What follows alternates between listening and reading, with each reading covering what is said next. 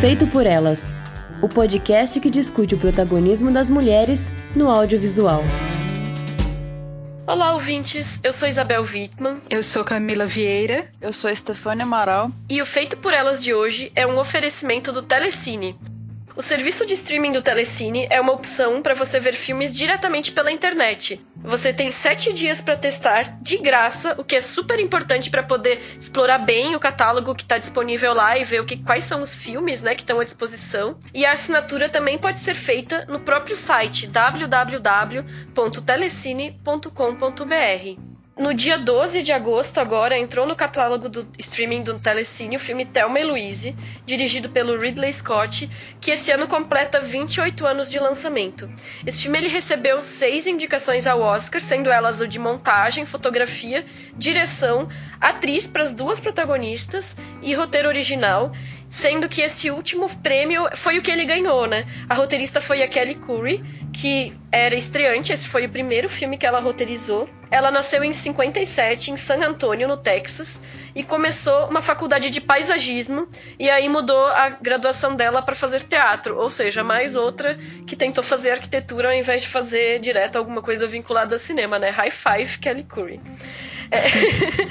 ela se mudou para Los Angeles depois e fazendo alguns cursos lá. Na época ela também ficou trabalhando como garçonete, esse tipo de coisa. Ela percebeu que na verdade ela não queria ser atriz. E aí em 85 ela começou a trabalhar como assistente de produção, principalmente com videoclipes. E foi quando, nessa época mais ou menos, ela começou a escrever o Thelma e Louise, que foi filmado em 1990, né? E lançado em 91. Depois do sucesso do filme, a Kelly Curry ela se sentiu motivada a continuar essa carreira como roteirista. Em 95 ela roteirizou O Poder do Amor, que foi dirigido pelo Lasse Helmstrom, protagonizado pela Julia Roberts. E aí ela começou a expressar as frustrações dela sobre a falta de mulheres diretoras em Hollywood e também a subrepresentação de mulheres no entretenimento. Em junho de 2002, ela fez a sua estreia como diretora em Divinos Segredos com a Sandra Bullock, Ellie Burstyn e Fiona, Fionnuala Flanagan.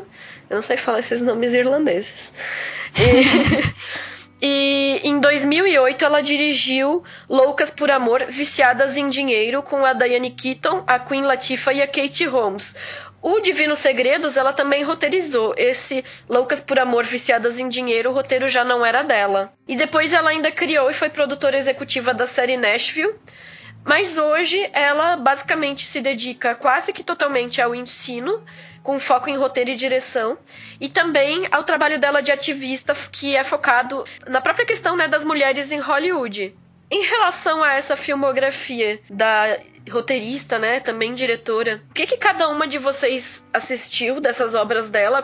Claro, vamos excluir dessa conversa por enquanto Thelma e Louise, que porque vai ser o carro-chefe do programa de hoje, né?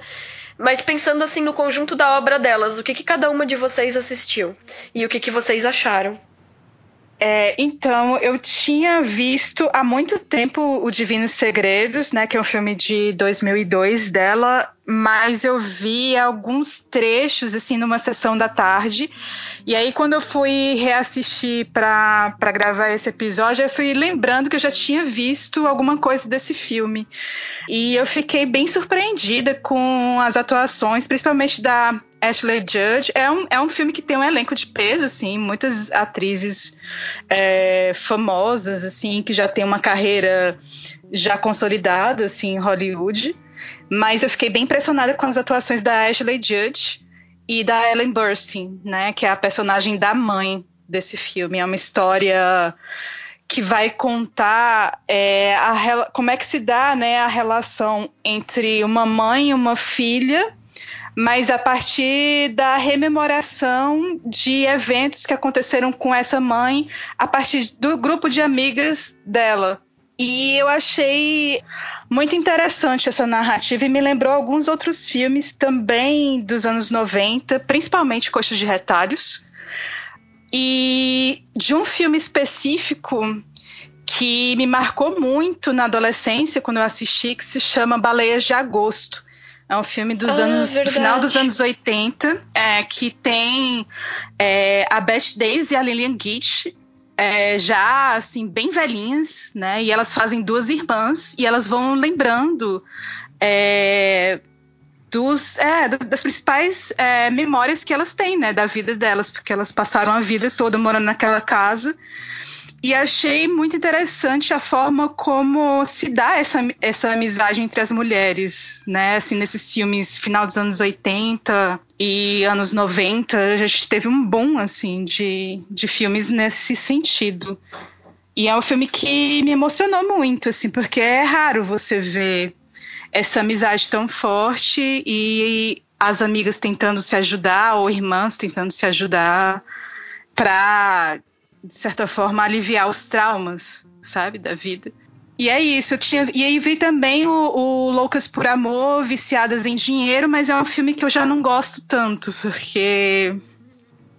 Não sei, eu acho que já é, é, é uma comédia mais de estereótipos, então eu não sei se eu gostei tanto, assim, eu achei meio cheio de clichê, sabe, o filme? Daí eu prefiro, assim, filmes como Divinos Segredos.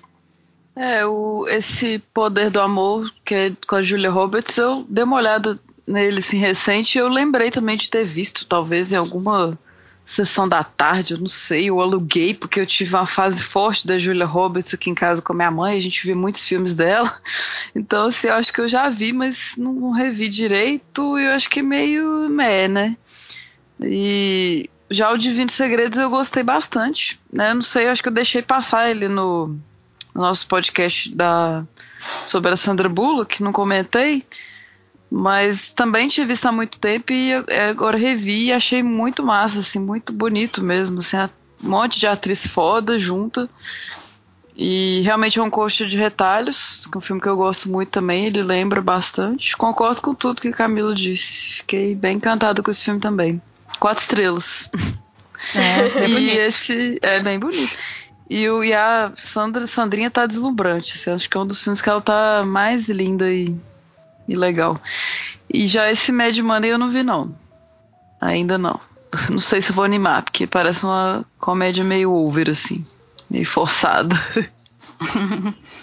É, eu vendo os filmes agora, eu, eu, cheguei à conclusão que esse Poder do Amor eu já tinha assistido em algum momento, provavelmente na sessão da tarde também, mas não me recordava nada dele, só que assistindo eu percebi que eu já conhecia toda a história. E eu tenho a impressão que o Divino Segredos, mesma coisa. Só que eu não eu lembrava menos, eu não sei se eu já tinha ouvido falar e lembrei de alguns detalhes ou se eu já tinha assistido realmente, mas eu fiquei muito positivamente impressionada, porque é um filme muito bonito. Não só essa questão de como aborda o grupo de mulheres se ajudando, conversando, se dando apoio. É, o fato também de ser um grupo de atrizes muito fodas que dá um peso assim pro filme. Que a Camila falou, né? Ashley Judd tá maravilhosa. É, eu também lembrei do Colcha de Retalhos, que é da Jocelyn Moorhouse. A gente tem programa sobre ela. Vai deixar linkado. Eu ainda falei pra Estê, assim, é um colcha de retalhos bad vibe, né? Porque tem, uhum. tem, tem as mesmas características de ser essa reunião dessas mulheres, só que o background das histórias que são contadas no flashback é muito mais pesado, né? Então, ele, ele é um filme bem emocionante. Eu gostei muito também esse último filme dela, o Loucas por Amor, Viciadas em Dinheiro, eu assisti, eu nunca tinha visto. Eu já falei aqui em algum programa, eu, eu gosto de tudo que a Queen Latifah faz, mesmo quando é ruim. Então eu sou meio, meio suspeita, assim.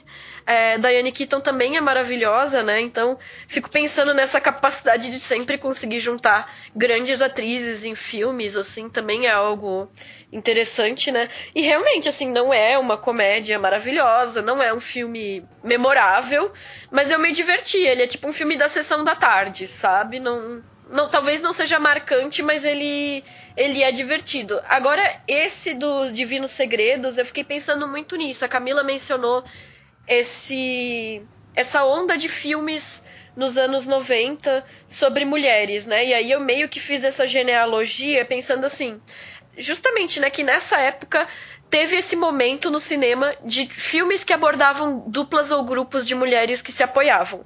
E aí, é, pensando assim, Tomates Verdes Fritos, de 91, né? Que é adaptado de um livro escrito por uma mulher é, embora dirigido por um homem, o, uma equipe muito especial de 92, que está disponível na plataforma de streaming do Telecine e é dirigido pela Penny Marshall. A gente já tem um programa sobre ele, também vai ficar linkado o próprio Colcha de Retalhos da Jocelyn Moorhouse, o Agora e Sempre da Leslie Link Glatter. Então, assim, é, o Baleias de Agosto, né, que a Camila mencionou agora, é, é interessante perceber que todos esses filmes, essa sequência, né, de filmes dessa época que estavam se fazendo, pensando em grupos de mulheres, eles foram escritos ou dirigidos ou os dois por mulheres, né? Então eu acho que talvez foi um momento em que se estava pensando muito nessa coisa nesse talvez nesse subgênero que a gente questiona de tipo filmes de mulheres, mas que são filmes que são muito interessantes, são filmes que marcaram época e a maior parte deles permanecem no, no imaginário popular até hoje, né? Vi há muito tempo, né, o Tomates uhum. Fritos e coxas de retalhos, acho que eu teria que ver para tentar estabelecer um pouco de comparações, né? Mas é curioso isso ser nos anos 90, né? O que estava se passando, sei lá, no contexto cultural norte-americano para que justificasse isso, sabe?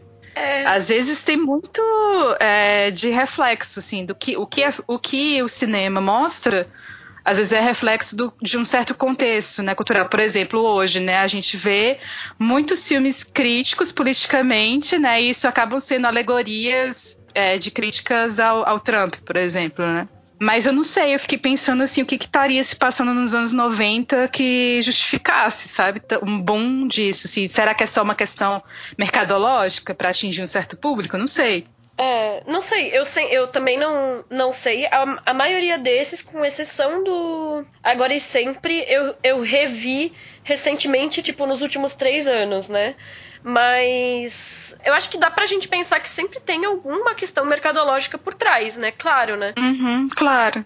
Mas ao mesmo tempo não são filmes assim de grande orçamento, né? São filmes pequenos, né? E é interessante isso, porque esses dias eu, eu li alguém fazendo uma um comentário no Twitter e eu não vou me lembrar quem é, então peço desculpas, mas eu acho que era alguém dos Estados Unidos, então também não, não vai ouvir nosso programa, né? Mas é, comentando assim sobre como os filmes médios morreram. Tipo, esses filmes que eram os bons dramas sólidos que chegavam a Oscar, por exemplo, com elencos que impressionavam, mas que não eram blockbusters, uhum. praticamente não existem mais, porque hoje o cinema praticamente está dividido entre é, o grande monopólio da Disney e uhum. a, esses pequenos filmes indies que conseguem ter algum destaque em Sundance e aí arrumar uma distribuição ou alguma coisa do tipo. Uhum. E eu fiquei pensando isso, assim. Achei uma análise interessante porque é meio que real, assim, né? A gente não tem mais esse tipo de filme. Esse tipo de filme não é mais não tem mais apelo para o público, né? Mesmo quando uhum. junta um grande elenco de mulheres para fazer um filme, quando, quando isso acontece, aí vai virar, é, pensando agora até no nesse filme ali do Loucas por Amor, Viciadas em Dinheiro, agora tem essas produções de crime, né? Então, Oito Mulheres e um Segredo, As Viúvas, Rainhas do Crime e tal, mas são filmes que uhum. são feitos mais com a intencionalidade de serem um blockbuster, embora nem todos tenham o sucesso comercial esperado, do do que uhum. nesse sentido de serem filmes médios, né? Ah, interessante. É eu fiquei pensando também, porque agora que tu falou disso de um zeitgeist, assim, né? De o que estaria acontecendo nessa virada. Em algum, algum momento, alguns anos atrás, eu tinha escrito um texto sobre o Secretária do Futuro. E aí eu fiz uma comparação com alguns outros filmes, agora eu não me recordo quais, mas tem muitos filmes que abordavam a questão do protagonismo feminino de um ponto de vista mercadologicamente feminista, vamos dizer assim, né? Nos anos 80, e que situavam as personagens personagens na coisa do escritório, que eram tipo secretárias, mulheres de negócios, bem aquele reflexo do momento que estavam vivendo os IUPs, mas voltado uhum. para um empoderamento feminino, vamos dizer assim, dentro desse sistema econômico. Uhum. E aí eu fico pensando, passados os anos 80, esse movimento Yuppie talvez, quer dizer, o movimento Yuppie deu uma arrefecida, né? Houve um, um declínio de, tu, de tudo isso. E eu não sei se talvez, porque eu era muito pequena no início dos anos 90 para pensar isso do jeito que eu vi isso e não fui atrás, mas talvez não houve uma coisa de se voltar mais para esse pensamento de comunidade que pode ter gerado esses filmes. Estou chutando aqui, não sei. Hum, uma boa. Acho que é uma boa avaliação. Mas é isso, né? Acho que fazer esses pequenos filmes domésticos, né, de vidas familiares, né, pensar o que estava acontecendo ali. Eu acho que o cinema norte-americano, ele é muito isso, né? Ele, é, ele acaba sendo muito, não só demandas de mercado, né? Mas também, assim, é isso, zeitgeist, né? Assim, o que está acontecendo uhum. no momento e que isso se reflete nos filmes. Ou não sei, uma feliz exceção, não sei, em alguns casos, sei lá, uma reação a um cinema que era bem problemático, né? É, mas, mas, mas nesse caso, quando a gente já percebe assim que não são casos isolados, então não é, já não chega a se configurar como uma exceção, né? Mesmo que seja um pequeno, mas é um pequeno movimento, né? E daí pensar de onde que ele partiria, né? Enfim. Uhum. E parte desse pequeno movimento, vamos chamar assim, né, foi o próprio filme que a gente vai abordar no nosso programa de hoje, que é o Thelma e Louise, que foi um grande marco nesse sentido, né, lembrado até hoje. E é um filme que ele conta a história de duas amigas que resolvem viajar, partem para uma via para uma aventura juntas, né, uma viagem de carro. E quando uma delas, a Louise, mata um homem que ameaçou a Thelma de estupro, quer dizer, na verdade ele estava tentando estuprar ela, né? Elas passam a ser perseguidas pela polícia e tentar fugir da polícia, né? E sobre esse filme, a Kelly Curry, que é a roteirista, ela disse: Eu senti que não tinha encontrado o meu verdadeiro caminho. Então, uma série de eventos ocorreram, o que me levou ao ponto em que eu não tinha nada a perder se escrevesse um roteiro, porque era isso, né? Ela estava trabalhando com videoclipe e aí ela pensou: e se eu escrever um filme, né? E aí os, os papéis principais do filme foram para duas atrizes que já tinham bastante destaque, então, né? Que a Thelma é a Dina Davis, ela já tinha feito várias séries, ela participou do remake do A Mosca, e ela foi catapultada ao sucesso com Os Fantasmas Se Divertem em 88 e ganhou um Oscar em 89 por O Turista Acidental. E a Susan Sarandon, que interpreta a Thelma, ela fez a Janet de Rock Horror Picture Show em 75, maravilhosa. Uhum. é. E foi indicada ao Oscar por Atlantic City USA em 82 e fez As Bruxas de Eastwick em 87. Eu só mencionei esses da Susan Sarandon porque eu acho que talvez sejam filmes que mais marcaram talvez a nossa geração, mas ela tem uma filmografia muito consistente assim ao longo de toda a década de 80 e 90, assim, depois na década de 90 teve mais outras indicações ao Oscar. Então, acho que ela teve uma carreira talvez um pouco mais prolífica nesse sentido do que a própria Dina Davis, né? Uhum. E vocês se lembram quando vocês viram esse filme pela primeira vez? Como é que foi o impacto para vocês? A primeira vez que eu vi, eu não, eu não lembro quando foi, não, assim, mas era tipo infância. Mas eu revi esse filme em 2012 por causa de um, de um crush da época. E aí o curioso é que eu revi esse crush esses dias, e aí eu tô revendo o filme de novo agora. E cada vez que eu gosto, é, que eu vejo, eu gosto mais, assim. Acho um filme muito impressionante, quase perfeito. Vamos descobrindo por que ao longo do programa. Eu lembro muito vagamente que foi na infância também, foi numa sessão de tela quente, assim, Globo.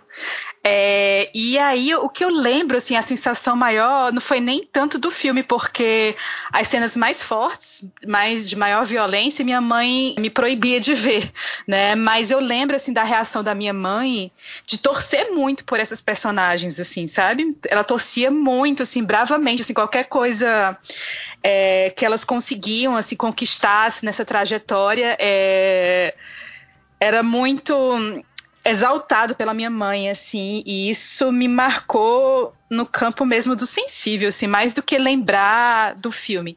Anos depois é que eu fui assistir e entender assim o que, era essa narrativa. E para mim acabou fazendo todo sentido, né? Porque são mulheres que estão é, buscando uma liberdade é, conquistar né, essa liberdade no momento e no contexto em que isso era questionado, né? Uhum. E, e, ali era anos 90, né? Apesar de todas as conquistas que as mulheres já tiveram, assim, ó, historicamente, mas ainda assim parecia que todo aquele universo ali em que essas mulheres, essas duas personagens transitavam, não era possível para elas viverem plenamente, né? E o impacto maior na época, quando eu assisti pequena, foi a cena final, porque ela é um desfecho muito trágico, mas ao mesmo tempo a forma como o filme coloca é como se fosse um final feliz, sabe? Super apoteótico, com uma música alegre.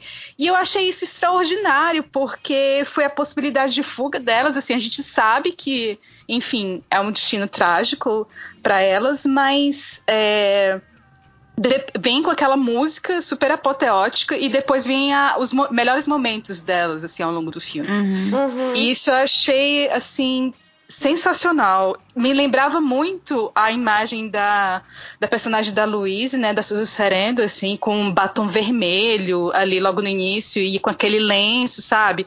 Uma figura muito icônica, assim, que ficou muito marcado. E aí também o que ficou foi que todos esses homens que estão nesse filme são personagens escrotos ou idiotizados, sabe? E aí, por exemplo, foi o primeiro filme que eu tinha visto com, com o Brad Pitt.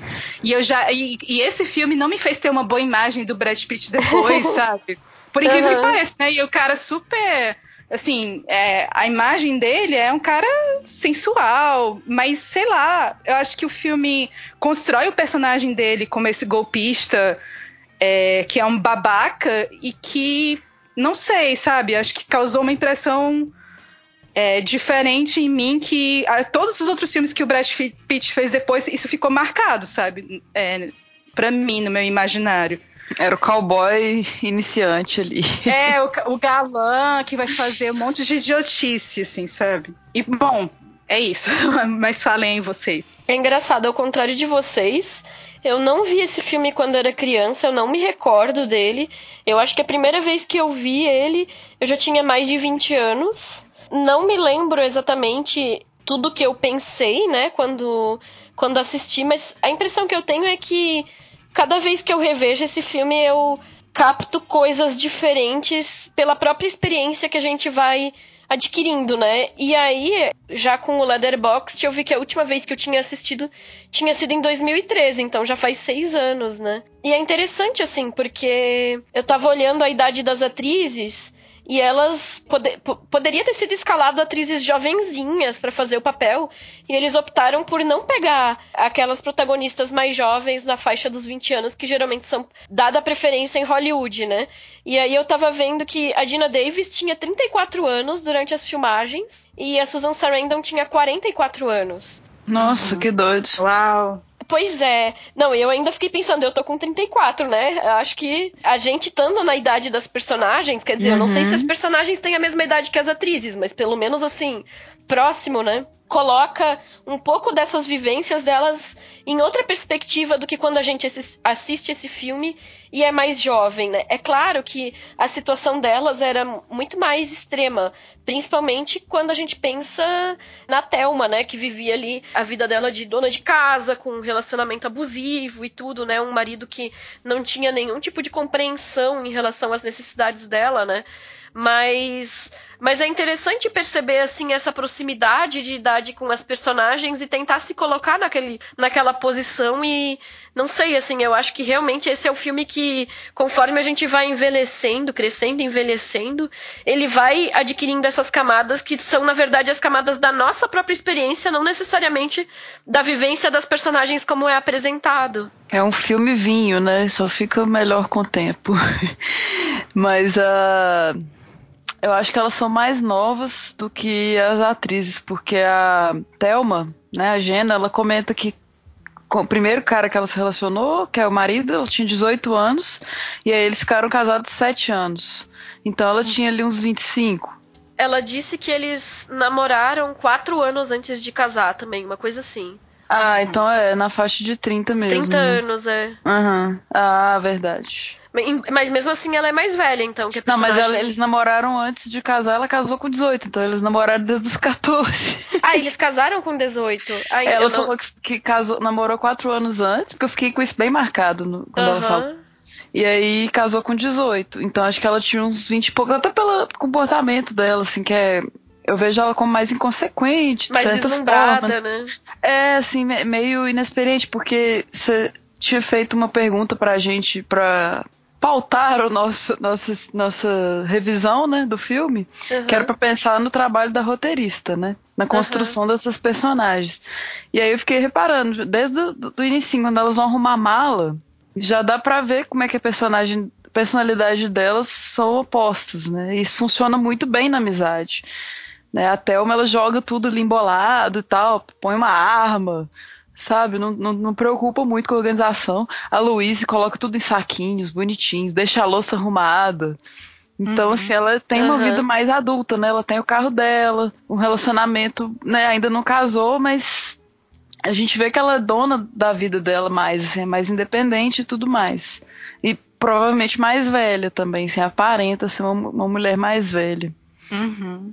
Mas é, eu senti isso também, assim, eu acho que esse filme ele tem uma, uma construção de roteiro tão interessante, assim, eu tava, quando eu fui reassistir agora, né, pensando, assim, que é um roteiro muito redondo, assim, sabe, e mesmo as cenas que são construídas, elas auxiliam, sabe, na narrativa, por exemplo, tem uma, uma cena em que a personagem da Luísa, ela sai com muita raiva, e aí ela vai entrar no carro e tá passando um um caminhão assim com muita velocidade, faz aquele barulho e esse barulho complementa isso, sabe, o estado psicológico da personagem. Então, assim, em termos de direção também é, muito interessante. Mas falando do roteiro, assim, eu sinto também que são personagens que são opostos, mas ao mesmo tempo elas se complementam, né?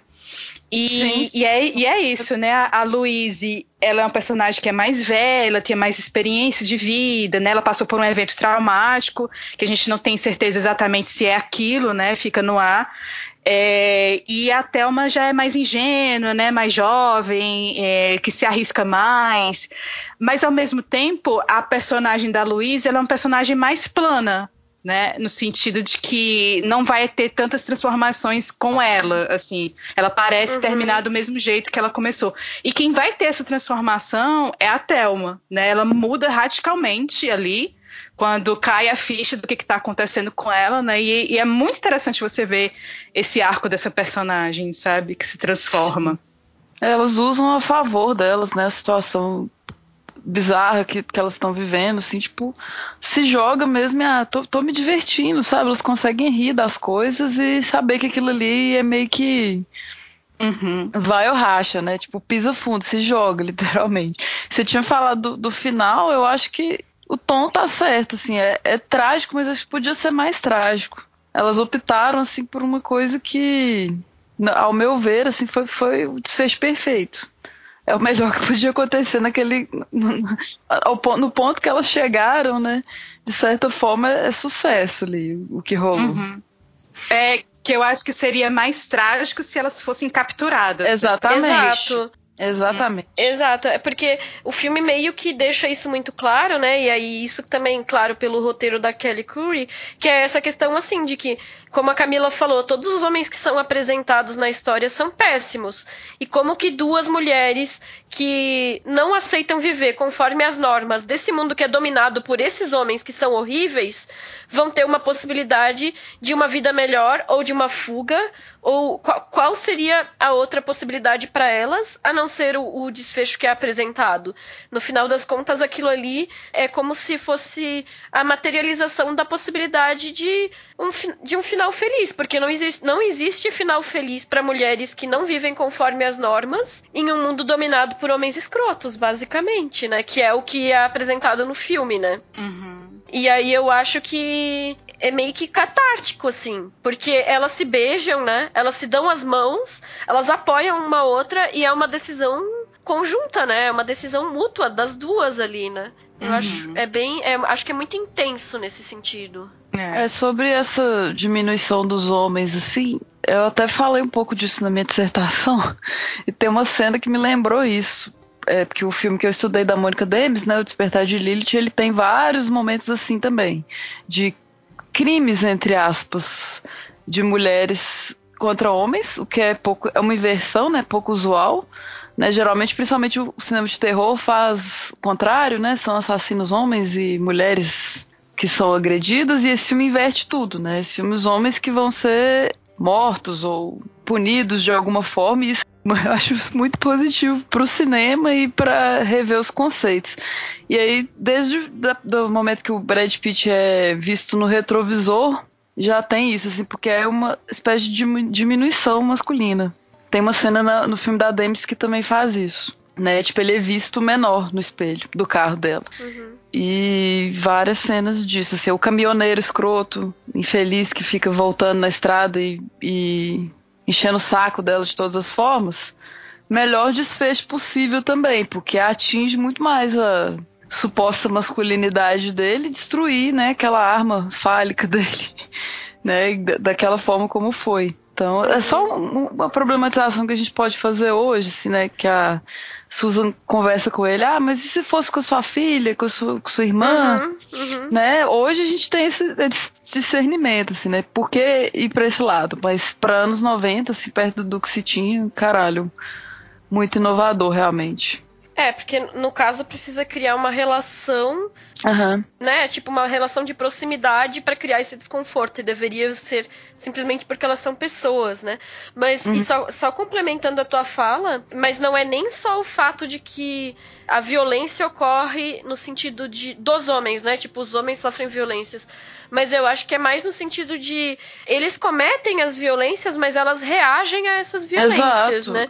Exatamente. Então, é, e aí eu acho que também serve pra gente pensar em termos de resistências, né? Quais são as armas que as mulheres têm à sua disposição quando se trata de resistência. Mas eu acho que o filme trabalha muito nessa coisa de explorar o extremo, né? De se a gente uhum. pudesse fazer, né, o que o que passa na cabeça em termos de revidar, né? Eu fico até lembrando de conversa que eu tive com a Isa mesmo, quando a Isa veio aqui pra, pra BH sobre abuso, né? Que tem mais a ver com o poder do que com o desejo, né? O crime, o que, que seria um crime, né? Eu fiquei lembrando dessas conversas aí, Isa, com esse filme. Rever esse filme agora, né? Eu fiquei pensando assim nas nuances, né, entre esses personagens masculinos, assim, porque tem uns que são muito diretos, assim, é, o que que eles são, assim, é, é, o perfil deles, mas tem outros, por exemplo, como o Jimmy, né? É Jimmy, uhum. né, o uhum. personagem que Sim. tem um flerte lá com a, eles não namoram, na verdade, né? Eles têm um, ele tem um flerte com a personagem da Louise. Aparentemente, você dá a entender que ele é um cara bom, né? Porque ele ajuda, ele dá dinheiro, mas aí você vai ver naquela sequência lá que ele pergunta, ele é mega violento e aí isso me fez lembrar assim algumas características de também relacionamento abusivo, sabe? Porque depois, quando ele vai se encontrar com a polícia, ele diz tudo, né? E ele tinha dito para ela que não ia falar nada para a polícia, se a polícia viesse uhum. para ele para questionar alguma coisa, e ele fala tudo, absolutamente tudo, assim, quando o personagem do Ryver Cartel vai conversar com ela no telefone, ele fala um monte de coisa que foram relatos no, no, próprio interrogatório que ele faz com o Brad Pitt, né, com o personagem do Brad Pitt também, é, ele diz várias coisas assim que ele falou, que o personagem do Jimmy falou. Então, acaba trabalhando também nuances diferentes, assim, de personagens que têm um perfil mais claro e evidente de que são personagens abusivos, né? Como é o caso do personagem do marido da, da Thelma, mas também o, o outro cara dá a entender que ele também pode ser um homem abusivo, uhum. sabe, no relacionamento. Sim. E no final eu acho que dentre os homens apresentados, a figura mais compreensiva, por incrível que pareça, é o personagem do Harvey Keitel, né? Que é a figura de autoridade, é o policial, tá perseguindo uhum. elas, tá investigando elas, mas ele parece que sempre tenta entender o, a perspectiva delas em relação ao que foi feito, uhum. o ponto de vista delas, tenta projetar qual seria a motivação daquilo tudo que está acontecendo, né? Eu, eu acho interessante também esse pensar que o poder do amor, que é o filme que ela não dirigiu, só roteirizou, foi feito depois do, do Thelma e Louise, e ele tem alguns aspectos muito parecidos nesse sentido, que ao invés de serem duas amigas, são duas irmãs, né? Uma delas é a Julia Roberts, que descobriu que o marido estava tendo um caso e saiu de casa com a filha. E, e aí tem muitos diálogos muito bons entre ela e a, e a irmã dela, é, falando sobre coisas de relacionamento, homens, etc, né? E eu acho que talvez um, um, aspecto que devem ter comentado com a Kelly Curry foi que esse de como todos os homens de Thelma e são ruins. porque no, nesse O Poder do Amor ela consegue, assim, deixar claro que o cara traiu a esposa, não era um cara confiável, não, eles não tinham mais um bom relacionamento, não tinham uma boa comunicação, etc, etc.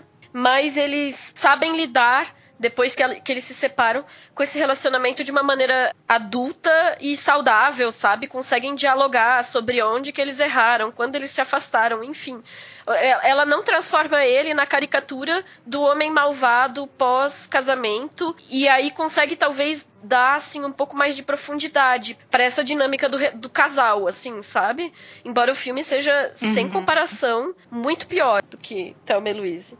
Não tem nem comparação. Mas, mas eu acho interessante isso, assim, de pensar que talvez ela estivesse lidando também com as críticas posteriores, né? Porque até eu tava vendo o discurso dela no Oscar, e é uma coisa que ela menciona no próprio discurso quando ela recebeu o Oscar, que é as pessoas queriam que Thelma e Louise tivesse um final mais feliz. O final feliz de Thelma e Louise é, é isso aqui, tipo, é ela ganhando o Oscar por aquele roteiro. Uhum.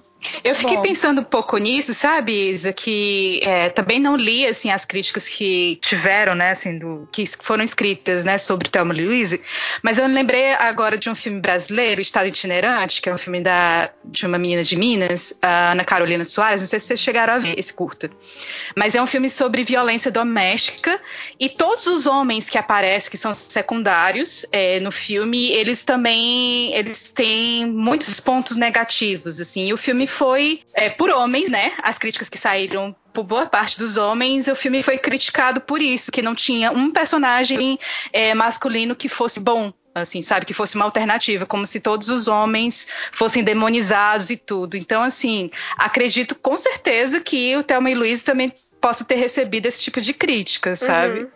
Mas nesse sentido, assim, e aí fazendo essa revisão com o nosso olhar de hoje, é claro que a gente mesmo percebe que existe esse padrão de comportamento masculino no filme, mas como o filme é focado nas duas mulheres e elas estão rodeadas por esses homens, eu entendo também que existe uma certa cartunização coletiva desses homens para servir como também uhum. uma, um motivador para elas. Não, não me incomoda o fato de eles serem, muitas aspas, malvados de uma maneira às vezes um pouco é caricata mesmo, assim, sabe? Mas não, não me incomoda, porque eu acho que isso faz parte da da, da própria composição do cenário das ações delas. Uhum, não, exatamente. Não me incomoda da mesma forma como não incomodou no estado itinerante. Mas eu fico pensando nessas, é, nessas visões diferentes, assim, sobre os filmes.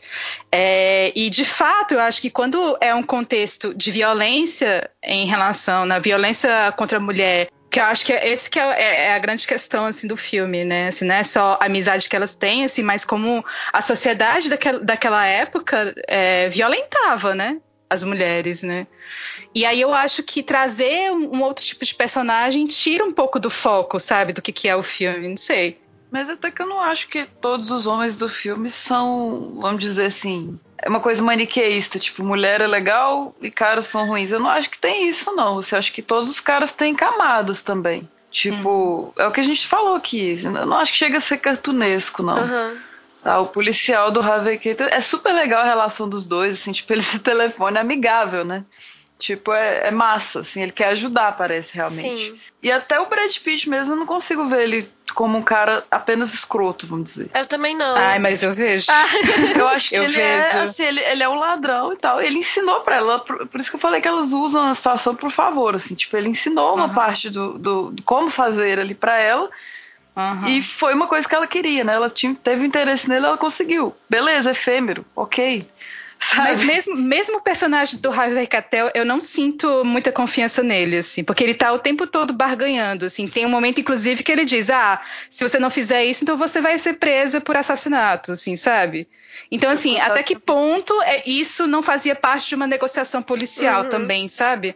não confio tanto nele. Assim, só no final, quando a gente vê que ele tá ali tentando conversar com aquele policial e tentando ver uma forma menos invasiva, mas ainda assim ele tá lá, sabe? Ele faz parte é, daquilo. É, ele é parte do sistema, né? Ele é uma, um, uma é, figura de poder. É. Mas, eu, mas eu acho que tem uma cena que eu acho que é chave para esse entendimento de como ele tá tentando se colocar no lugar delas, que é quando ele, quando ele não tá negociando com elas, quando ele fala com o personagem do Brad Pitt e uhum. diz: se você não tivesse roubado elas, elas não teriam precisado assaltar aquele banco. elas ainda tinham uma chance, foi uhum, você que ferrou. Uma chance, é. é. Mas ele é, é meio ambíguo, que... né? Eu então, é justamente é... essa ambiguidade. Assim, eu acho que dá pra ver nos outros também, sabe? Eu não acho que os caras são vilanizados. Uhum. Né? No, no, noivo também, assim, acho que tem seus momentos, sabe? E, é fantástico, inclusive, a reação dela ao anel, né? Porque é esperado, assim, que a pessoa vai. Oh, então tá, vou casar, ser feliz pra sempre, largar essa. mas não, se ela tem uma conversa madura e tal, e vamos ver por que, que você tá fazendo isso. Eu quero, mas não quero assim, sabe? Uhum. É um puta. Ai, não, eu achei, não sei, gente, é porque eu fico pensando, essas coisas me dão muito gatilho, sabe? Essas conversas de, sei lá, mansinha e trazendo coisas e sei o que, e depois sendo violento e fazendo aquilo que. Isso é muito de relacionamento abusivo, assim, sabe? Eu achei muito identificável, assim, uhum. sabe? Mas enfim, é, isso para outras pessoas pode ser visto como ambiguidade, mas não sei. E no caso do personagem do Brad Pitt, apenas pensar que a personagem, a Louise, ela mesma fala, né? A, única pessoa com quem ela teve relacionamento sexual na vida tinha sido o marido dela. Uhum. E o sexo era uma droga. Então, pelo menos antes de morrer, ela teve uma noite boa, né? Exatamente, já foi uma outra Sim. referência ali, já cumpriu o papel da hora aquele Curry colocou ele ali, claro, para ser o golpista. Ele usa essa vulnerabilidade dela, da, até da pouca experiência sexual que ela tem, da pouca experiência com homens, para passar a perna, para roubar o dinheiro, porque obviamente ele detectou, né, que elas estavam fugindo da polícia, uhum. que tinha alguma coisa irregular ali, que se ele fizesse alguma coisa elas não poderiam pedir ajuda da polícia porque elas também são procuradas. Tudo isso com certeza uhum. ele percebeu, mas ele também é, cumpriu esse papel de, pelo menos ela teve alguma boa experiência sexual antes de morrer. Sim, é verdade, é. É, eu não acho que E, e a, e a, a personagem da Luísa também conseguiu a grana, né? Só que depois é. foi. Ai. Inclusive, até fiquei assim um pouco me sentindo meio mal, porque ali acontece logo depois da noite em que ela passou com aquele cara, né? Que deu a grana para ela, assim. Quando ela chora muito, né, desesperada, que não sabe o que fazer, talvez ela tenha se sentido muito culpada por ter passado aquela noite ali com aquele cara e não ter, tipo, ficado com a amiga, sabe? Ah, tipo, verdade. Olhando. E só que isso não é dito no filme, né? Uhum. Ah, mas foi bom para as duas, cara. Foi, uma... foi catártico aquele momento, assim. Tudo, tudo, tem que ser como tem que ser. E no filme vai ver. O roteiro, eu acho que é impecável por causa disso. Né? Porque uma coisa funciona para outra lá na frente e tudo faz sentido, tudo se encaixa muito bem, de um jeito que não fica forçado. Né? Eu acho que é, de certa forma, não sei se, se ver, acho que verossímil aí eu que vou estar tá forçando um pouco, mas sei lá, parece que faz sentido assim, as coisas que acontecem. Não, eu acho, eu acho que é um filme super verossímil. Acho que só tem uma cena que eu achei meio estranha, assim, que foi a cena do do cara de bicicleta que passa ali com o policial. Ali eu achei é um alívio cômico, uhum. né? Assim, mas que eu inverossímil aquilo acontecer. De dedo. resto, eu acho super tudo, né? Assim, os golpes e o que acontece com elas, eu acho super. Mas sabe o que eu gostei dessa cena? Porque é muito sutil, né? Que é aquela coisa, né? Elas prenderam o policial no, no porta-malas, depois passa um uhum. ciclista, vê o policial se debatendo lá e ele não solta o policial, né? E o ciclista é um homem negro. Aí eu fiquei pensando é, sobre isso, sobre por que, que um homem negro soltaria um policial, sabe? Qual, qual é o tipo. Nesse sistema que a gente falou, que é dominado por homens escrotos, mas esses homens escrotos todos são brancos. É o, me, o mesmo sistema que prejudica essas mulheres, é o sistema que prejudica esse homem negro. Ele não precisa ter solidariedade é nenhuma. Eu não pensei na solidariedade, não. Uhum. Assim, o que eu achei estranho é ele ter jogado a fumaça lá dentro, sabe?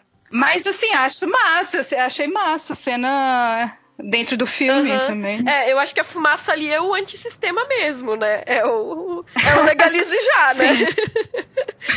é, bom, já que a gente tá subvertendo no filme, vou aproveitar mais uma vingancinha aqui, mais uma chance, é. né?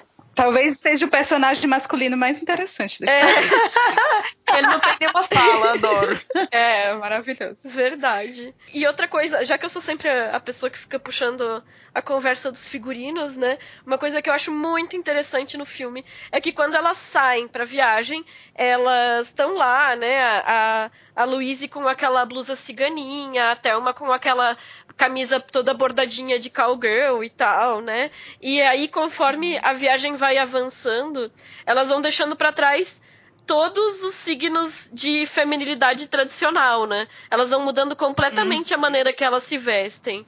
Eu acho bem, bem legal isso, porque também mostra essa jornada de abandonar aqueles papéis em que elas estavam colocadas na vida pregressa delas. Uhum. É, tem é. uma cena até que a, a Louise tá no carro, assim, super mal, né? Enquanto a, a Jenna tá lá resolvendo o problema, uhum. sem falar nada. A Louise, tipo, não quer o cigarro, não quer o batom, joga tudo fora do carro, assim, tipo. Também é uma, é uma forma de, da personagem evoluir, de certa forma, né? Essa mudança que as duas vão, vão tendo juntas. Mas o figurino, realmente, né? Elas vão ficando sujas e tal, e mais práticas, né? com, com as roupas, isso é bem massa mesmo. Tem uma frase que a Louise diz, logo depois que ela mata o cara, ali no início, né? Ela diz assim: no futuro, lembre-se que uma, se uma mulher está gritando dessa forma é porque não está se divertindo. Aham, uhum, maravilhoso. E eu fiquei pensando, esse filme é de 91, né? E nós, assim, teoricamente, nós estamos no futuro, né? Assim, 91 é, é o passado e, e 2019 já é o futuro do que seria é, o filme na época, né? Isso, então passou, passou 28 anos. E esse filme ainda continua atual, assim, ele não ficou datado nisso, sabe? Uhum. Porque parece que o futuro está muito longe de chegar. Por mais que a gente já tenha políticas anti-assédio, né? Mas elas parecem que ainda não são suficientes para que a sociedade mude, né? E assim, raramente a polícia acredita na versão de uma mulher, né, que foi estuprada ou que foi assediada. As delegacias de atendimento à mulher são poucas e sem muito preparo também. E os índices de feminicídio só aumentam, né? Então, assim, a gente está muito longe de conquistar esse futuro que a Luiz fala, assim, Nossa, nesse diálogo dela, sabe? É, e daí eu fiquei pensando como isso é assustador, sabe? Como o filme ele tem uma atualidade muito grande para tocar nesse assunto, sabe? Nossa, tem uma, uma frase do filme que eu fiquei muito impactada, que é, é quando a Thelma fala para elas irem justamente na polícia, depois que elas matam o cara, né? E aí ela disse, e a, a, a Louise responde, é, todo mundo te viu dançando colada com ele a noite inteira. Tipo, quem que vai acreditar que foi Nossa. um estupro? O mundo não é assim, ela falou, né? Uhum. E é isso, né? Tipo, quase 30 anos depois. Não, e a Thelma diz assim, ela responde assim, então eu sou a culpada? Uhum. Né? Aí, nossa, mas, mas é, é isso, né?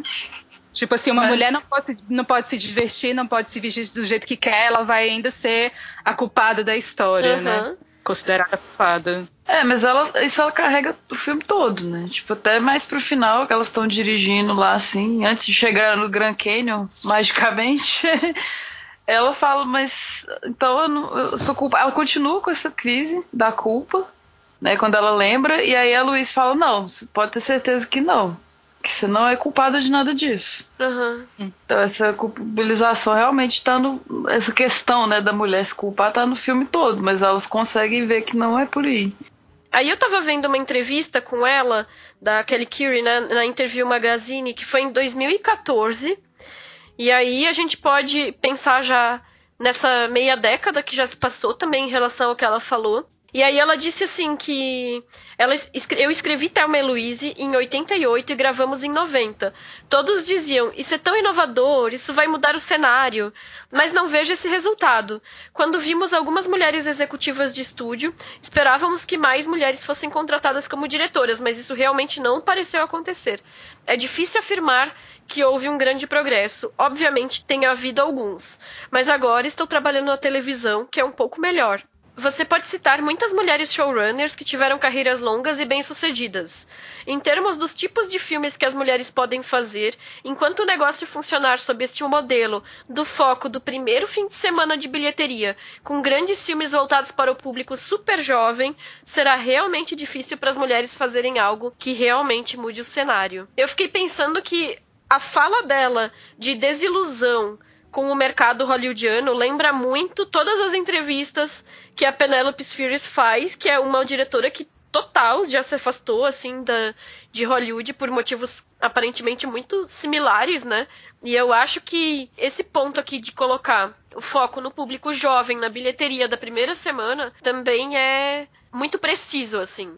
Não, eu tava pensando aqui, né? Eu acho que eu tava estudando um pouco de história do cinema e tem aquele documentário A Mulher Criou Hollywood, né? Que faz essa contextualização da participação de mulheres ao longo da história, né? Que até os anos 20, né? Ali no início do cinema, anos 10, anos 20, você tinha muito mais mulheres é, sendo diretoras, roteiristas, produtoras, né? Em Hollywood e isso se modificou a partir dos anos 30, quando o cinema virou uma indústria e as mulheres foram expulsas, né? As mulheres mulheres passaram a ser consultoras dos caras que começaram a ingressar nesse mercado, nessa indústria. E isso só foi ter uma reinserção das mulheres em postos assim de chefia de estúdio ou dirigindo ou tendo uma, algumas roteiristas a partir dos anos 80 quando a gente viu tem uma, uma mulher que assumiu a Fox né que é a Sherry Lindsay e muito depois, nos anos 2000, você vai ter outras duas mulheres assumindo a chefia da Universal e da Columbia, né? Que são dois grandes estúdios, uhum. né? Mas boa parte dessas mulheres, elas estão fora desse mercado, né? Dos, dos, das grandes produções hollywoodianas. E aumentou o número de cursos e de escolas de cinema né? Acho que no mundo inteiro isso aumentou, então as mulheres elas estão ingressando nesses cursos e estão se formando né, nesses, nesses lugares, mas ao mesmo tempo elas não encontram empregos dentro da, dessa dinâmica de estúdio, né? Então elas vão começar a fazer cinema em produções independentes, né? E isso é muito difícil desconstruir, né? Porque a gente está uhum. dentro de um, de um mercado, é indústria, é, que é muito desigual, são muitas rejeições para mulheres, né? O sistema é todo feito para as mulheres fracassarem, então é, é bem complicado mesmo, assim. É, e ela menciona a TV como um lugar para onde as mulheres conseguem trabalhar, né? Esses showrunners que tiveram carreiras longas e bem-sucedidas, né? E aí, se a gente for pensar dessa meia década para cá, muitas diretoras migraram para fazer seus trabalhos na televisão, né? Inclusive, várias diretoras que a gente já mencionou aqui no programa passaram um bom tempo trabalhando exclusivamente na televisão, porque ainda é um espaço onde também tem suas limitações, mas parece que existe uma acolhida melhor para o trabalho dessas mulheres profissionais. Uhum, sim. E aí, outra coisa que perguntaram em outra entrevista com ela foi: e como mudar essa situação, né? E aí ela mesma disse assim, né, que ela acha que talvez um filme de cada vez, que, que a conscientização é um bom lugar para começar, mas ela diz, mas certamente não é o suficiente. Se eu soubesse como fazer isso mudar, eu teria mudado para mim e para muitas outras pessoas. Ou seja, é a mesma questão que se está se fazendo há, sei lá, várias décadas agora já, né, que se está discutindo essa situação das mulheres em Hollywood.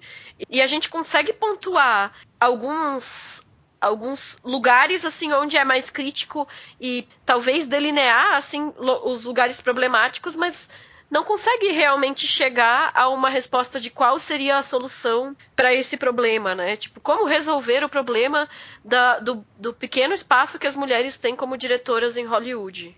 É, eu não tenho uma resposta para isso, não. Eu acho que esses institutos, né, essas associações que surgem, que tem, que surgido muito, principalmente depois do Me Too, né, de apoio a, a, ao trabalho das mulheres no cinema, são importantes, sim, né, mas é, eu não sei, sabe? Por, por, ser uma questão mercadológica, eu não sei como isso mudaria, sabe? Uhum sendo bem realista mesmo, assim, eu acho que teria que haver, não sei, talvez é uma pressão com os próprios sindicatos, sindicatos, sabe, de diretores, né? Porque cada departamento tem o seu sindicato, né?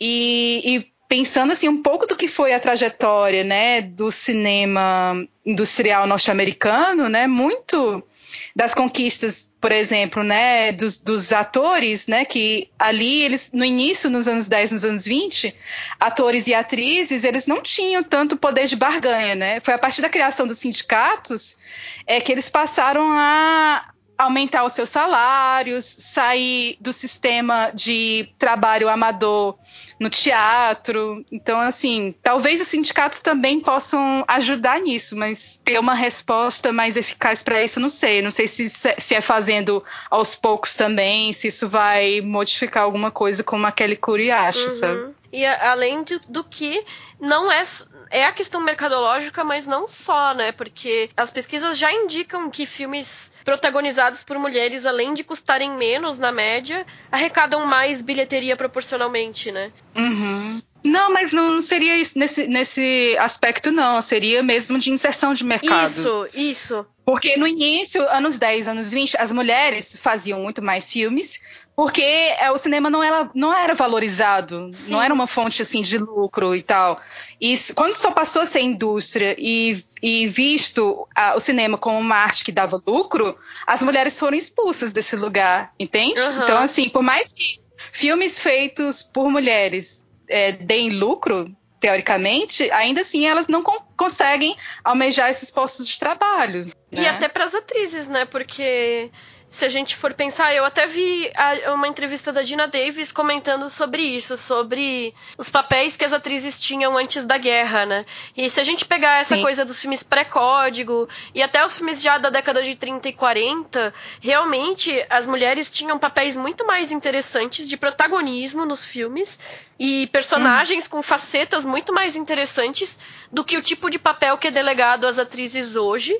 E da década de 50 Sim. em diante, ainda dentro do Star System, mas o, o destaque maior passou a ser pros atores do que para as atrizes, que a gente quando pensa nas grandes divas do cinema, né, nos gran nas grandes damas do cinema, vai lembrar muito mais das atrizes da década de 30 e 40 do que uhum. a, as atrizes posteriores, porque nesse momento as mulheres tinham um nome forte na atuação e depois todo Sim. o protagonismo passou a ser dos homens, né? E isso até hoje, né? Então, uhum. quando a gente tem filmes por exemplo, uma grande atriz em algum filme interessante, muitas vezes ela faz o papel da esposa, da mãe, da namorada, enfim. E aí a gente uhum. precisa ter esses filmes que são, às vezes, com um elenco de mulheres, que são escritos por mulheres ou dirigidos pra, por mulheres, para essas atrizes serem, é, terem personagens que são elas mesmas e não alguém em função de um outro homem, né? Isso também é, uhum. é, é, uma limitação que está aí até hoje, né? Uhum. É. Ah, é, essa é, é uma inquietação da Dina Davis, né, inclusive, que é o, o, papel das mulheres, né, no cinema, né? Ela, depois de Thelma e foi se afastando aos poucos da atuação, né? Ela achava que os papéis que chegavam para ela não tinham complexidade, que os projetos não eram interessantes e que geralmente as mulheres eram estereotipadas e hipersexualizadas e aí, em 2004, ela fundou o Dina Davis Institute on Gender in Media, que é o Instituto Dina Davis sobre gênero na mídia. E aí, hoje, ela praticamente só trabalha com isso, ela faz poucos papéis de atuação, ainda atua, né, mas se dedica mais ao Instituto. E, e ela é uma organização que trabalha com, pela, justamente pela representa, boas representações femininas únicas e interseccionais, segundo a página, no entretenimento principalmente voltado para crianças com 11 anos ou menos. Então ela se preocupa com a forma como as crianças vão receber essas imagens estereotipadas de masculinidades e feminilidades e como isso vai definir a forma como é, elas se enxergam enquanto pessoas em uma sociedade, né, generificada e a forma como elas vão performar essas expectativas, né, de acordo com aquilo que, aquilo que elas aprenderam. Acho que é bem interessante isso. Então, agora em outubro ela vai ganhar um Oscar honorário por esse trabalho que ela vem realizando, né? E a gente deixa a indicação aí do site dela, né, do, do Instituto, vai ficar linkado no post, porque lá tem uma série de pesquisas mais estatísticas, né, sobre a relação entre gênero e mídia, feitos ao longo aí desses 14 anos, é 14 anos, deixa eu ver, é 15 anos de, de instituto, né, então tem muito dado lá para ser analisado, é bem interessante. É, eu queria falar só um pouquinho da Dina Davis, porque eu tenho uma admiração enorme por ela. E aí eu tava maratonando essas, esses últimos meses, né? Maratonando Grey's Anatomy. E ela faz uma participação na 11 primeira temporada. E fazia muito tempo que eu não via a Dina Davis atuando, assim. Uhum. E ela pega uma personagem super forte, que é a personagem da Nicole, é, que é uma excelente médica obstetra que faz pesquisa de ponta, assim. E eu estava lendo algumas entrevistas assim sobre ela e esse papel que ela pegou, que ela, ela aceitou porque ela nunca tinha feito um papel assim de uma médica bem sucedida, pesquisadora, que fosse reconhecida, sabe, na área. Ela nunca tinha, nunca pegou nenhum papel nesse aspecto. E o marido dela na época que agora ela se divorciou, né, desse cara. Ele era médico, então tinha essa admiração pelo trabalho dele, né, e ela se sentiu super honrada de estar fazendo essa personagem, assim, que é, ficou bem marcante na 11 primeira temporada, assim, uma mulher super forte. Ai, que bacana. Eu, eu já tinha lido ela falar em alguns lugares que hoje ela só aceitava papéis, assim, que fossem uma boa imagem de de uma mulher, assim, sabe? Uhum. Tipo, não fosse uma representação estereotipada de mulheres. Uhum. Eu fiquei bem impressionada, assim, com o personagem dela e. E ela é uma figura incrível, né? Assim, uma figura pública, assim, que faz tanta coisa, tanta. Bem interessante mesmo. Tão engajada, né? Uhum.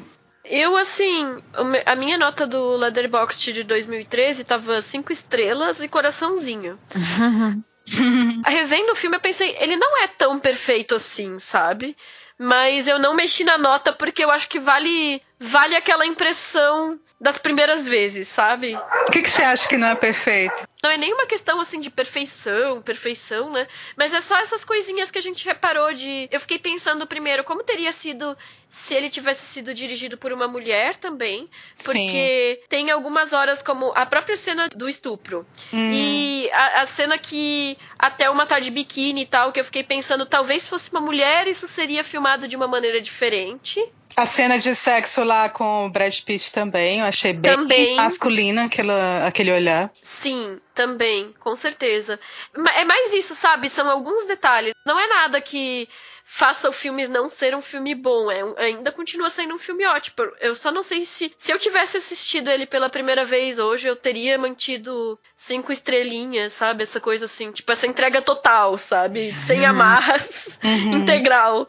Uhum. Porque para mim cinco estrelas é aquele filme assim que tu assistiu e amou escancaradamente, assim, sem, sem ressalvas. E eu não sei uhum. se é exatamente o caso, sabe? Mas eu acho que tem um conjunto de fatores. Tem a idade que a gente viu pela primeira vez, o impacto cultural do filme, o impacto emocional na gente, uhum. é, as revisões posteriores, a idade que a gente tem hoje na revisão, enfim, essa série de fatores que eu por isso não alterei minha nota. É, eu acho que tem, tem momentos, sim, que me incomodaram também, assim, é, de sensualização desses corpos e a forma como, como se dá aquele, aquela cena de estupro. É, você vê claramente ali que tá, tem uma, um olhar masculino, né? Para a forma como as cenas são feitas e o que, que é mostrado ali. Então, isso. Mas isso eu gostei da experiência de ter revisto o filme depois de tanto tempo, sabe? Porque uhum. eu acho que os aspectos positivos dele me ressaltaram mais do que essas coisas que eu fui percebendo também, sabe? É, assim, eu acho que tem, não sei se tem filme perfeito, né? Por mais que a gente dê cinco estrelas e ame o filme, a gente sempre vai ter alguma coisinha ali ah, que. Tem. Aquelas tem check dos votos, né? tem vários. Mas não sei, se 200 pra ser perfeito, se você quiser ser cri-cri, você clica com, com qualquer coisa, né?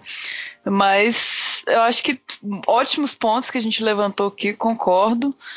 Mas o, é uma coisa que não faz sentido o que eu tirei meia estrela, porque no filme é, encaixa bem, assim, é, é, aquela coisa até que o Camilo falou do cowboy e tal. Tem tudo a ver, mas a música country eu não gosto. Então, assim, isso, isso é chato para mim. Então eu tiro meia estrela por causa da música country. Sério? Eu gostei tanto da trilha. Eu também, acho que a trilha é muito boa. A trilha eu tem seus momentos trilha... ótimos. Tem umas hum. músicas cantadas, né, por, por mulheres. Mas música country, assim, pra mim, principalmente a, a gringa, né? Tipo, feminejo, eu aprendi a gostar. Acho que tem uma interseção boa ali com a sofrência, com o brega. Mas o country americano, ah, eu não consigo. E aí, tipo, toda hora que tocava nos showzinhos, ai, mas que droga, eu tô amando tanto esse filme, tem essa música country chata.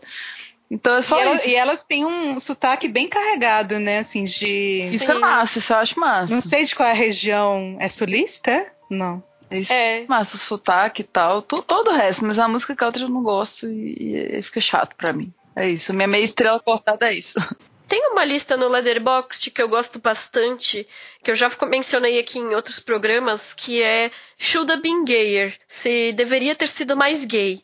Tem a lista tanto para personagens mulheres quanto para personagens homens. Basicamente, a pessoa que compila a lista, a Ellie Driver, ela propõe essa reflexão que é assim: quando o roteiro delineia relações de extrema proximidade de pessoas que poderiam ser retratadas talvez como um casal, mas não toma a coragem, talvez, de se posicionar dizendo sim, realmente eram, era para ser um casal. E eu sempre uso como exemplo, embora não estejam na lista dela, pra, né, especificamente, A Cor Púrpura e Tomates Verdes Fritos, que são dois filmes adaptados de livros em que as, as protagonistas nos respectivos livros são casais e nos filmes são retratados como amigas. E aí, Thelma e Louise está nessa lista, né? E aí tem é essa questão, né? De que muitas vezes as personagens são entendidas como, como a possibilidade de mulheres que poderiam ter sido representadas como um casal, pensando até nesse sentido de que se elas estão fugindo de uma sociedade de dominação masculina, de que forma que talvez um relacionamento com uma outra mulher e uma mulher já próxima talvez não ajudasse elas nesse processo, né? Enfim, aí só queria trazer isso comentado que que é essa lista porque eu acho muito interessante às vezes pensar que existe também uma certa heteronormatividade na forma com que muitos roteiros se estruturam, né? às vezes não é colocada a possibilidade para as personagens é, explorarem outros aspectos da sexualidade que além dos que estão colocados já ali na trama, né? E aí teria essa possível interpretação então de Thelma e Louise como um romance, né? E o que, que vocês uhum. acham disso? Eu acho que é super possível é, entender o filme pela perspectiva queer porque eu estava, inclusive, lendo o livro da Carol Benzmo, que é uma escritora brasileira, que agora ela está morando nos Estados Unidos, mas ela escreveu um livro chamado Todos Nós Adorávamos Cowboys, e é inspirado totalmente no Thelma Louise, assim, inclusive ela fala isso abertamente nas entrevistas, e é uma história de duas amigas que vão fazer uma viagem pelo interior do Rio Grande do Sul, é, e são amigas de infância, e uma delas é lésbica.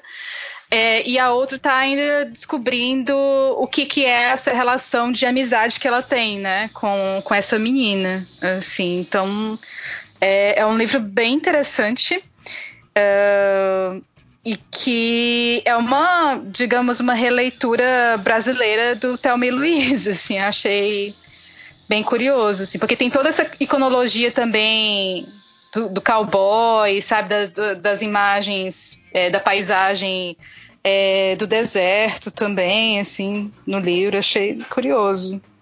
e que legal que o sul americano, com toda essa coisa, mesmo do, do, do cowboy, do country, vira o, o, o, Rio Grande do Sul com o, os pampas, né? Que interessante. Uhum.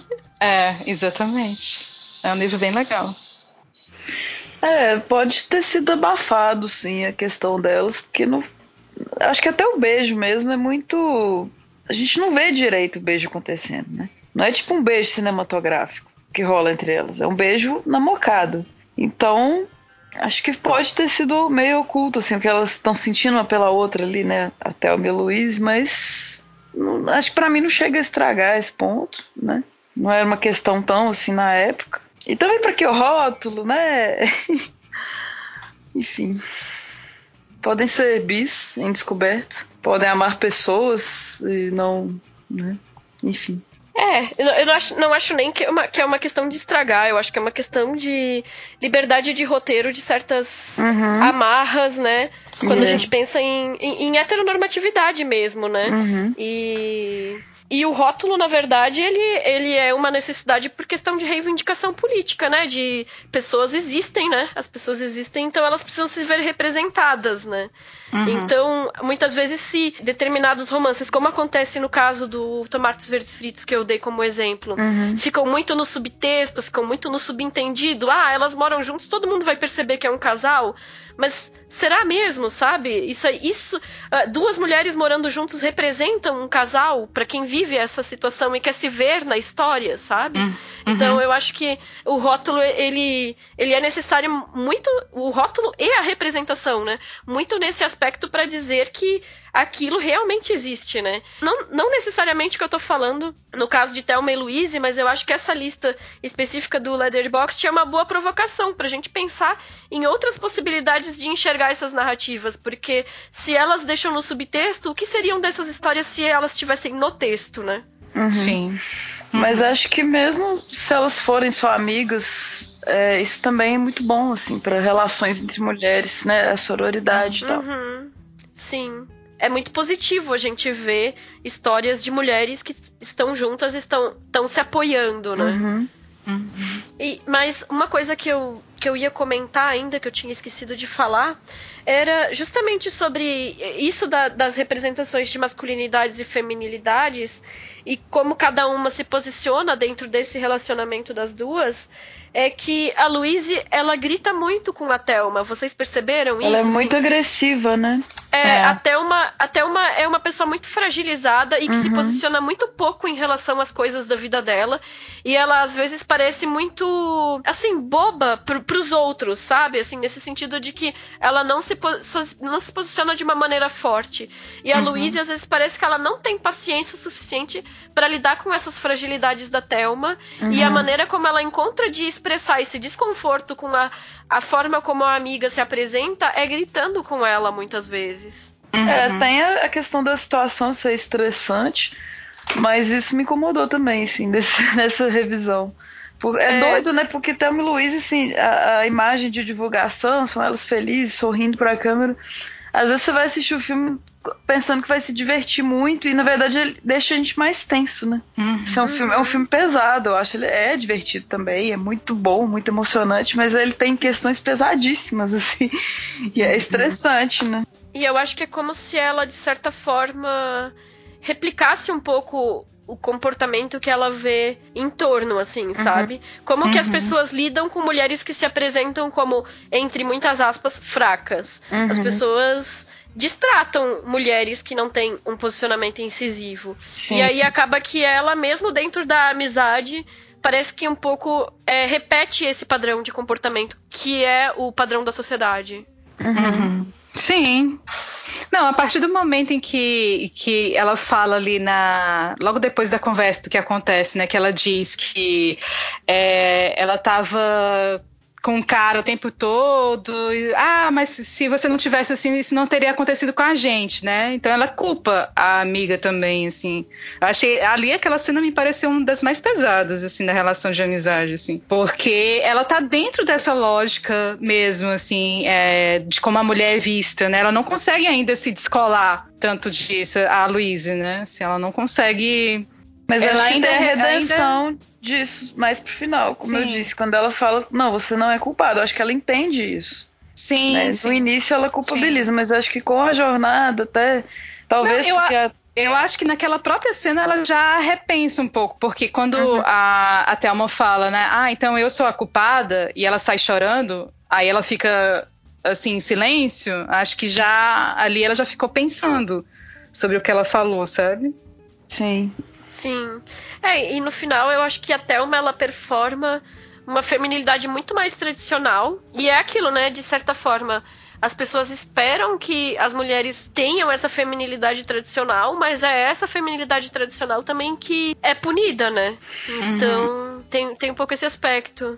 É doido porque assim, eu ainda vejo as duas como mulheres muito fortes, assim. E Uhum. apesar da, da Thelma ser assim, mais sensível e demonstrar né, as fragilidades dela, assim, tipo, chorar e tudo. Uhum. Né? Não tá no estereótipo da mulher forte, agressiva tal, até ligada Uhum. a tanta masculinidade, mas ela ainda é muito forte, né? Muito mesmo, assim, mesmo tendo, tendo camadas de, de momentos de fragilidade tudo, que isso é importante mostrar. Até depois que ela mudou, que ela saltou e tal, ela ainda chora, ela ainda deixa, ainda perde a discussão pro Luiz várias vezes, né? Uma característica dela. Aquela coisa da ocasião faz o ladrão também, é muito caso delas, né? Mas, a, mas ao mesmo tempo, eu, eu, também, e nisso, assim, eu fiquei pensando também é, nessa relação das duas, mas ao mesmo tempo eu não, eu não julgo é, a, o posicionamento forte e incisivo da Luísa, assim, sabe? Porque é muito fácil você é, acabar, tipo, criticando uma mulher que tem uma postura que seja essa, sabe? A mulher que grita, que fica nervosa, que, sabe? Uhum. Então, assim, se você for ver, é, geralmente as críticas maiores são sempre a essas mulheres que não cumprem esse perfil uhum. da mulher aparentemente frágil, que chora o tempo todo, sabe? Então eu fico também pensando de que forma é, é possível também fazer uma crítica a esse tipo de personalidade, sabe? Boa, porque também é cobrado que a mulher seja doce, né? É, uhum. aceitar as coisas, né? Ser compreensível e tudo, e ela é mais pavio curto.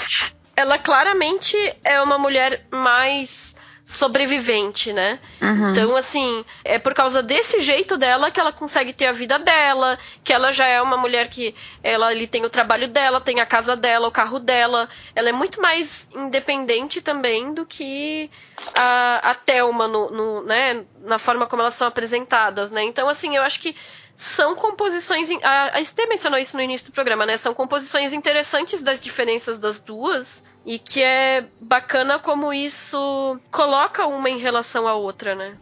E elas vão trocando também, assim, uma aprende com a outra, e isso aí vai ficando meio. tipo, tem uma hora que a Thelma surpreende a Luiz, né? No, no, na cena do policial mesmo. Porque ela toma o, o controle da situação ali e, e a Luiz fica até sem saber o que fazer, né? Até uma orienta ela. Então acho que uma vai trocando, vai ensinando para outra mesmo e elas vão mudando e crescendo nesse percurso juntas ali.